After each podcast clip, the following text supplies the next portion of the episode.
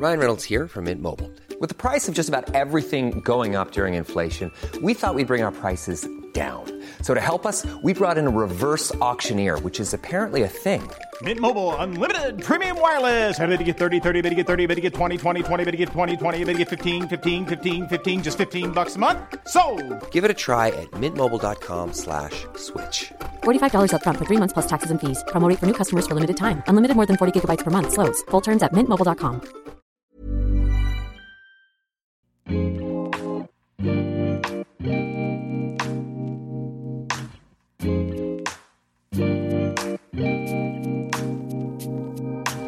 Bonjour à tous, bienvenue sur le comptoir de la psychologie. On va commencer à aborder un petit peu euh, certaines pathologies, certains troubles dans leur vision euh, historique, donc euh, de où ils partent, et puis pour le penser aussi actuellement. Donc aujourd'hui je commence avec l'hystérie. Avant ça, je lis un petit avis, c'est un moment que j'adore.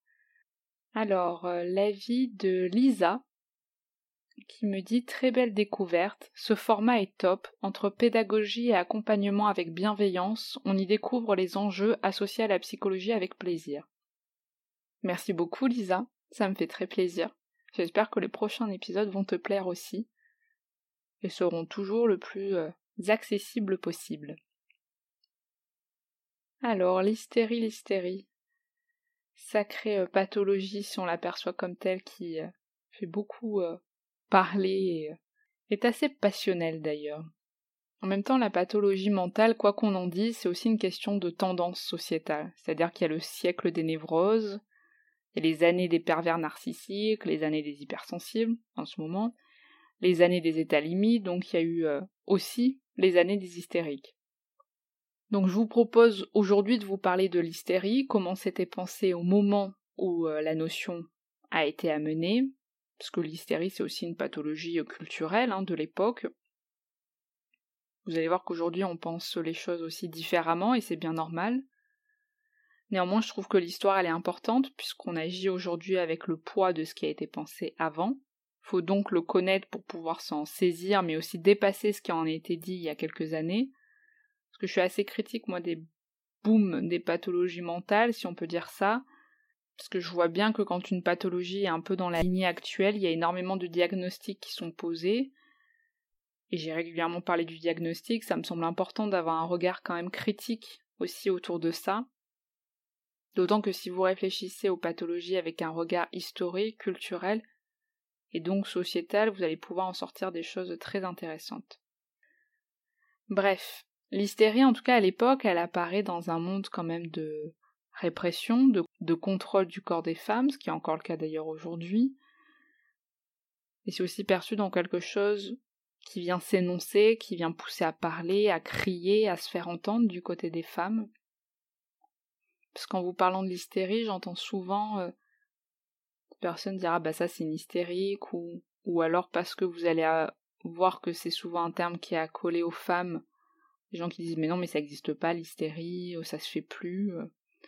Donc en fait pour moi il n'est pas question de dire que ça existe ou que ça n'existe pas ou c'était une pathologie avant et aujourd'hui on n'a plus cette pathologie. Il n'y a pas dans nos gènes des hausses de naissance d'hystérique, si on utilise en tout cas ce terme, comme il n'y a pas eu dans les années 70 ou 80 une hausse des naissances des pervers narcissiques et dans les années 90-2000 un boom des, des hypersensibles. En fait, c'est que la société change, les conceptions aussi, et les mots d'une époque sont directement liés à ce que cette époque aussi provoque. Donc, comment a été amenée l'hystérie à l'époque, d'où ça vient, comment on peut penser ce terme aujourd'hui, et surtout quelle critique on peut en faire, c'est là que ça va nous permettre d'avancer. Je vais souvent utiliser le féminin, non pas par conviction que cela est habité chez les femmes, mais uniquement en référence avec comment l'hystérie était pensée à l'époque et donc féminine. Je vais sûrement aussi beaucoup utiliser le terme d'hystérique, mais c'est critiquable puisqu'on n'est pas dans un but de donner une identité à un trouble, donc d'être hystérique, comme si une personne était identifiée uniquement par ces difficultés-là. Mais donc voilà, je risque des fois d'utiliser ce terme-là, mais c'est pas euh, par conviction d'identité ou de féminité. Parce qu'il ne s'agit pas ici de faire du diagnostic via le podcast ou d'expliquer comment repérer telle pathologie ou comment se reconnaître. Hein. Ça, c'est vraiment toujours le biais quand on partage ce genre de contenu. Mais je pars justement d'un point euh, assez historique sur ce que le discours des professionnels a porté sur un désordre psychique, puis j'y apporte une réflexion sur l'actuel. Donc c'est avec mon regard de psychologue, mais je ne fais pas de la psychologie, je ne suis pas euh, psychologue à ce moment-là. On évite de mélanger un cadre donné à un professionnel et l'écoute euh, d'un podcast. Je fais ce petit rappel parce que vu que dans les prochains épisodes j'ai souvent envie d'aborder un peu les pathologies, je préfère le dire maintenant, parce que c'est que dans ce temps-là je suis une penseuse de la psychanalyse et de la psychologie, mais je suis pas en exercice professionnel. Donc comme quand vous lisez un, livre d'un thérapeute, euh, ça vient pas entraver les parcours euh, singuliers d'accompagnement, on est du côté des réflexions, d'un partage de connaissances, d'activités de pensée et non d'activités d'agir. Donc voilà, c'est toujours un peu ma réticence à parler d'entité euh, nosographique, c'est-à-dire que ce soit pas le bal euh, des identifications. Il s'agit pas de donner des clés pour s'évaluer ou évaluer les autres. Bon, je ferme cette grosse parenthèse pour aller hop, euh, je j'avance parce que sinon on va, y être encore demain.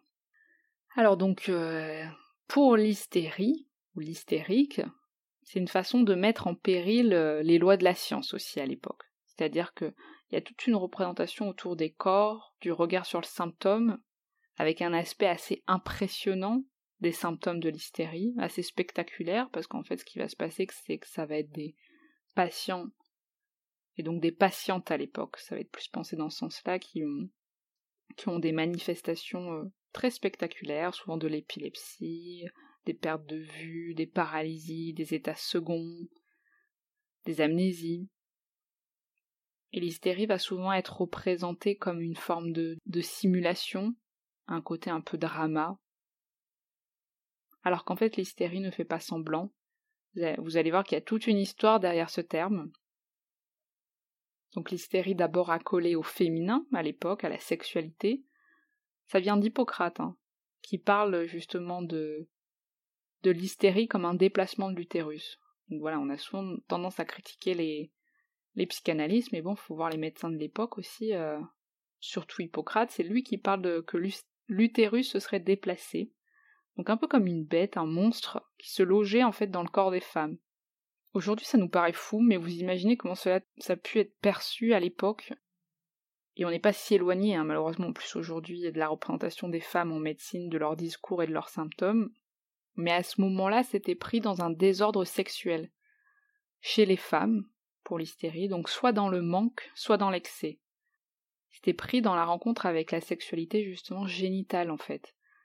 C'est-à-dire que ces femmes-là, elles avaient des dysfonctionnements que la médecine n'expliquait pas, par exemple des paralysies, des pertes de vue, qu'à l'examen médical ne montrait rien qui pouvait l'expliquer. Et donc les médecins à l'époque, euh, voilà, parlaient de d'un fonctionnement hystérique. Alors il y a Charcot qui va arriver puis qui va proposer l'hypnose. Il montre en plus la différence avec l'épilepsie. Il va aussi expliquer qu'il y a une hystérie masculine. Mais ça, c'est assez important. Parce qu'encore une fois, on a l'impression que c'est la psychanalyse qui a instauré l'hystérie rapprochée à l'utérus et donc l'idée de l'hystérie comme manifestation féminine, mais en fait, c'est la psychanalyse qui va réinterroger ce tableau-là aussi. Donc même si les cas décrits vont être majoritairement, voire uniquement, pratiquement féminins, mais Charcot, il va donner, il va mettre en scène les patientes avec l'hypnose qui vont témoigner d'un jeu autour des mouvements de la séduction, surjouer leurs émotions. Ça va être très spectaculaire les, représentations de Charcot. Si ça vous intéresse, c'est assez passionnant. Hein. Je vous conseille d'en lire plus. Euh, c'est très étonnant. Et forcément, il va être assez euh, critiqué parce que c'est comme si, euh, en réalité, les patientes, elles s'offraient en spectacle à lui. Il y a tout l'idée de la, séduction dans l'hystérie avec le thérapeute, qui est très présente. Et Charcot, il voulait pas du tout le reconnaître, ce, ce point-là. Alors que Freud, il va par la suite apporter la notion aussi de transfert, donc du symptôme qui se montre avoir dans un lien aussi avec le thérapeute. Freud, il va beaucoup réfléchir au dualisme corps et psyché et va le critiquer. Il y a plusieurs études hein, euh, chez Freud sur l'hystérie, notamment par exemple le cas d'Elisabeth, où il va dire qu'à un moment ses jambes douloureuses ont commencé à faire partie de la conversation. Donc il va amener la notion du corps comme représentation de ce qui se passe à l'intérieur. Après, il apporte toute une hypothèse, donc Freud, psychosexuelle dans un premier temps. Donc il y aura un traumatisme sexuel qui aura entraîné chez l'hystérique une passivité par l'indifférence ou par l'effroi. Ça serait un langage qui passe par le corps. Donc les symptômes comme des messages de ce qui se passe, mais là où l'expression elle a été empêchée, que la communication, les mots ont été barrés. Donc Freud il va vraiment penser la question de la conversion, c'est-à-dire le fait de changer une manifestation, une représentation en une autre. Donc conversion comme un petit peu un tremplin entre le psychique et le somatique qui existe encore aujourd'hui. Donc quelque chose qui se passe mentalement et qui va s'inscrire dans le corps. Donc ça je trouve ça intéressant. L'hypothèse psychosexuelle pas tant que ça, enfin elle est intéressante d'un point de vue historique, mais en réalité elle est, elle est très controversée et, aujourd'hui elle est pas elle est pas réelle, et d'ailleurs Freud il y reviendra dessus après, hein, je l'avais déjà abordé dans la névrose, mais je pense que là, ce qu'il faut en retenir, c'est cette question de la conversion. Donc le langage du corps qui vient parler à la place des mots. Il y a le cas de Dora d'ailleurs euh, pour évoquer aussi l'hystérie qui est très intéressant que je vous conseille de lire. Donc ce qui est singulier et ce qui apporte beaucoup je trouve dans l'hystérie, voilà, c'est cette conversion. C'est-à-dire que le symptôme, il vient raconter quelque chose d'inconscient et qui apparaît dans le corps. Les fantasmes refoulés, il pourrait potentiellement apparaître de nouveau dans le corps. C'est une façon de traiter l'angoisse. Au lieu de penser, c'est mon corps qui vit. Puis souvent, c'est accompagné de ce que Charcot appelait la belle indifférence chez les hystériques, c'est-à-dire quelque chose d'assez détaché par rapport aux symptômes, qui peut parfois être particulièrement invalidant. C'est difficile de saisir les affects qui y sont associés. Et donc, chez les hystériques, comment c'était pensé à l'époque et comment on peut aussi se représenter aujourd'hui certains symptômes, il y avait beaucoup de troubles de la pensée, de la mémoire, sûrement dû au fait qu'il y a une énergie qui est trop grande pour alimenter le refoulement, qui est mobilisé, et qui empêche donc de se mobiliser pour des tâches plus cognitives. Donc beaucoup d'amnésie.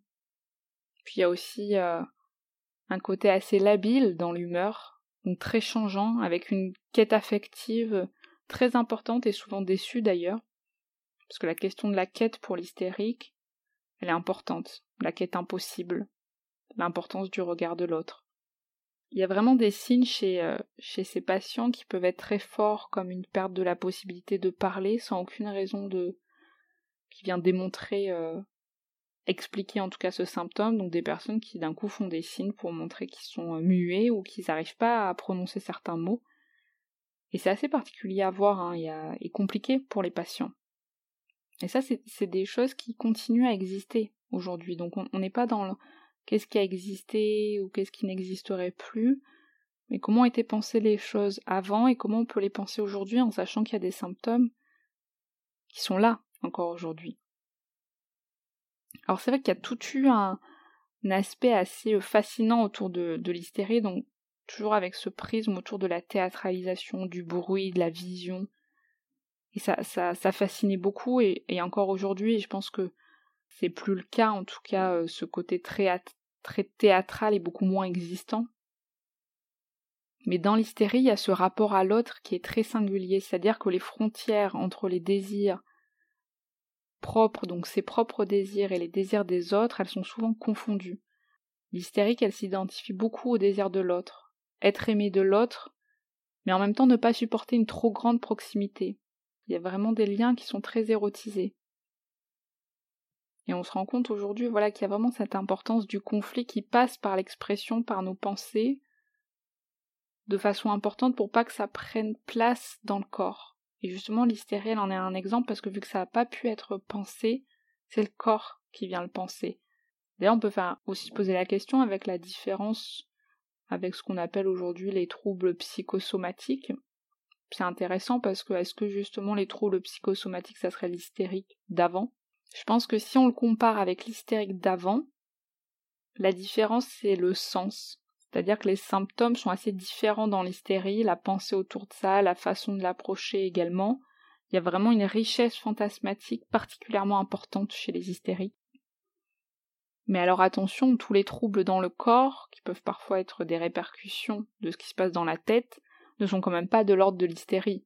On peut en effet avoir euh, justement, comme dans les troubles psychosomatiques, avoir des moments, je sais pas, où on a très mal au ventre parce qu'on est stressé, mais aussi on peut avoir mal au ventre parce qu'on a trop mangé, avoir mal au ventre parce qu'on a un problème aux intestins, avoir mal au ventre de façon très chronique, que ce soit psychosomatique, enfin, il y a énormément d'explications, une pluralité, et aucune ne peut être en permanence la seule réponse à un pléthore de vécu. D'ailleurs, même pour les enfants, ils ont un corps qui parle beaucoup, pourtant c'est pas des hystériques. Et euh, leur corps y parle parce que ça fait partie aussi de leur mode de, relation, d'entrer en lien avec les adultes. Dès la naissance, le corps du bébé, il exprime ce qui se passe pour lui. Et l'enfant, il va aussi d'ailleurs en grandissant apprendre à l'utiliser. Hein. Il a mal à la tête des fois pour pas aller à l'école, ou, ou il saute de partout pour exprimer une joie intense. C'est normal. Et, Freud, il avait ce regard aussi de médecin où il voulait pas généraliser l'hystérie à toutes les maladies somatiques, mais il souhaitait voir ce que provoque une maladie aussi sur le plan psychique. Penser l'hystérie aujourd'hui, pour moi, ce qu'il faut retenir, c'est qu'on n'accole pas une représentation symbolique à une maladie, on interroge ce que la personne en dit, en pense. Qu'est-ce que ça fait? Ce n'est pas que l'hystérie ou l'hystérique n'existe plus, c'est que les symptômes doivent être pensés différemment, et non pas sous le regard de l'époque. C'est-à-dire qu'on peut se dire que c'est l'hystérique de Charcot, de Freud, qui n'existe plus, peut-être. L'angle de vue, l'écoute, les termes, la pensée autour a changé on peut et on doit se remettre en question sur la pensée de l'époque, être critique, puisque c'est une façon de désigner toujours les femmes, je trouve, dans l'excès, le trop bruyant, donc avec l'image qu'il ne faut pas que ça fasse trop de bruit une femme. Et ça, c'est vrai que ça me gêne, et c'est quelque chose, de toute façon, qui, est toujours compliqué hein, euh, de, penser les théories de l'époque et de s'en servir avec aussi un regard euh, féministe aujourd'hui. Parce que oui, à l'époque, les femmes, elles étaient perçues, et d'ailleurs encore aujourd'hui, hein, malheureusement, mais c'était d'autant plus appuyé comme euh, un discours généralisé sur les femmes perçues soit dans le manque, soit dans le trop-plein. Alors que peut-être qu'aujourd'hui on peut percevoir ces femmes à l'époque, qu'elles existaient comme telles, c'est-à-dire comme elles sont racontées ou non, on peut les percevoir comme aussi des premières féministes, hein, qui témoigneraient de quelque chose de vivant, du besoin de dire, de revendiquer, et par le corps. Parce que peut-être que l'hystérie, ça serait aussi perçu comme une manifestation d'un d'un trop-plein de répression, d'interdit chez les femmes, de quelque chose qui viendrait exploser suite au manque d'espace, d'expression, de violence que la société a pu faire subir aux femmes. Donc, est-ce que l'on le perçoit encore de l'ordre du féminin, mais presque comme quelque chose qui peut être adapté, hurlé quand on est empêché aussi de dire? Donc l'hystérie, comme j'ai dit, c'est une pathologie qui est assez euh, culturelle en fonction des époques. La symptomatologie, elle semble varier, mais aussi en fonction du spectacle à offrir. Donc je suis critique de comment elle été pensée à l'époque, mais pour moi il il faut pas toujours jeter euh, le bébé avec l'eau du bain, comme on dit. Donc ça veut pas dire que ce qui était dit avant n'est plus à penser aujourd'hui. Parce que oui, dans la clinique, aujourd'hui, il y a encore des manifestations qui sont similaires, qui peuvent être pensées, associées avec les défenses hystériques décrites dans les livres de l'époque de Freud parce que ça serait bien beau de penser que l'hystérie semble avoir disparu. Mais en fait, elle vient traverser aussi les époques sous d'autres formes, d'autres termes. Elle fait plus partie du DSM d'ailleurs, mais elle est remplacée, je crois, par euh, la dissociation, il me semble. Et aujourd'hui, il y a énormément de patients qui ont par exemple euh, des crises d'épilepsie, et pourtant, euh, quand on fait un examen, un EEG, il n'y a rien, il n'y a aucun mouvement. Il y a beaucoup de spasmophilie. Il y a toujours la présence d'un corps qui aussi vient parler, qui vient bousculer, qui vient déposer. Et ça, c'est peut-être à penser comme quelque chose aussi qui vient réinterroger l'hystérie, la réinventer. Parce que dans l'hystérie, il y avait beaucoup ce rapport à l'autre, quand celui-ci est présent, il peut témoigner, regarder, être inquiet, curieux, désirant. Et c'est très présent encore aujourd'hui dans la rencontre avec euh, des patients, dans des pathologies médicales ou dans des symptômes très bruyants qui appellent beaucoup aussi le regard de celui qui l'étudie, qui l'entend. Donc moi je pense que c'est important que l'hystérie employée comme telle à l'époque elle puisse disparaître parce que c'est vrai que toute la connotation féminine et le regard lourd de ce que cela représentait à l'époque, ça pèse beaucoup. Donc moi aujourd'hui jamais je me je serais dans un discours euh, tel patient euh, est hystérique ou ou tel autre ne l'est pas. Enfin je pense que des, fois il y a aussi des mots qui sont chargés de valeurs symboliques très importantes qu'il faut pouvoir s'en détacher. Mais on peut retenir quand même que l'hystérie, elle a donné des bases pour l'écoute du patient et que beaucoup vivent aussi des défenses similaires et que ces patients de l'époque, encore une fois que ils aient été hystériques en tant que tels, ou le regard du thérapeute, notamment de Freud, les ait qualifiés comme tels, ils ont apporté aujourd'hui. D'ailleurs, ce sont des patientes qui ont dit à Freud Ne me touchez pas, mais écoutez-moi. Et Freud a pu prendre en compte cela. Et aujourd'hui, c'est souvent ce qui se passe chez ces patients qui ont des fois des symptômes très bruyants et qui on a beau avoir beaucoup d'explorations, ne sont liés par rien, enfin en tout cas il n'y a pas d'explication. Ce sont des patients où quand on écoute, il y a quelque chose qui peut changer, qui peut bouger. Et vous, qu'est-ce que vous en pensez justement de l'hystérie? Que c'est quelque chose que, si vous êtes peut-être thérapeute, euh, vous pouvez percevoir? Est-ce que vous trouvez ça absurde? Est-ce que ça vous a apporté, même en tant que curieux de la psychologie? Qu'est-ce que vous en pensez? J'aimerais beaucoup avoir vos avis. J'espère en tout cas que ces petites réflexions vous ont plu, vous ont apporté aussi matière à réflexion. Je vous dis à très vite pour d'autres épisodes passionnants aussi, je l'espère, parce que je prends énormément de plaisir là en... pour les prochains. Je suis ravie des idées que, j'ai envie de développer. Je me lance un peu des fleurs, mais j'aime beaucoup en fait prendre du temps pour réfléchir, euh, de quelle idée je pourrais mettre en lien, euh, avoir vos, vos, retours, vos demandes. C'est vraiment super, donc euh, j'ai déjà hâte à chaque fois les prochains épisodes.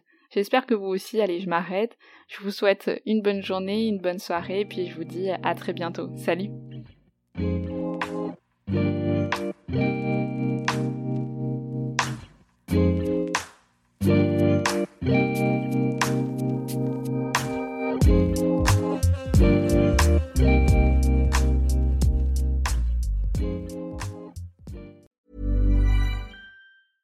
Selling a little or a lot?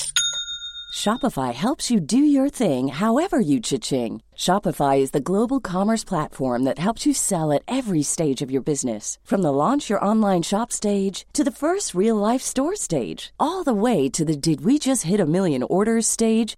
Shopify is there to help you grow. Shopify helps you turn browsers into buyers with the internet's best converting checkout. 36% better on average compared to other leading commerce platforms because businesses that grow grow with Shopify. Get a $1 per month trial period at shopify.com/work. shopify.com/work.